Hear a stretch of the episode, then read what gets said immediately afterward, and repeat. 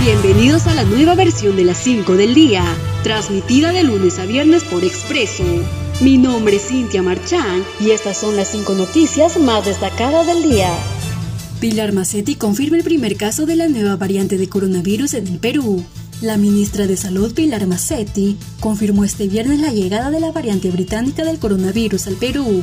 Mediante una conferencia de prensa, la titular del Ministerio de Salud anunció que se detectó una primera persona con la mutación. Se trataría de una ciudadana peruana que estuvo días previos a la Navidad en una reunión familiar en el Perú.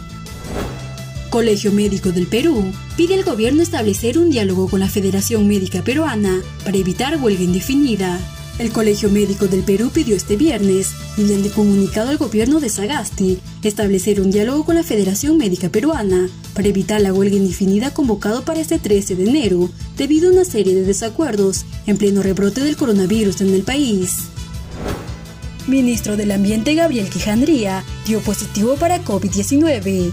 El Ministerio del Ambiente informó mediante un comunicado que el titular del sector Gabriel Quijandría dio como resultado positivo a la prueba del nuevo coronavirus, por lo que cumplirá cuarentena en la Villa Panamericana.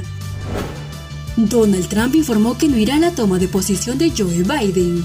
El saliente presidente de Estados Unidos, Donald Trump, anunció que no asistirá el próximo 20 de enero a la toma de posición de su sucesor, el demócrata Joe Biden, en Washington.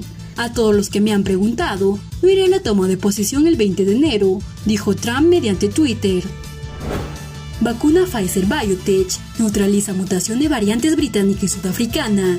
De acuerdo a los resultados de los estudios del laboratorio Biotech, la vacuna contra la COVID-19 de la misma farmacéutica, con la alianza de Pfizer, es más eficaz contra una mutación clave en las variantes británicas y sudafricanas del coronavirus, consideradas más contagiosas. Estas fueron las 5 del día. Nos encontramos en una próxima edición.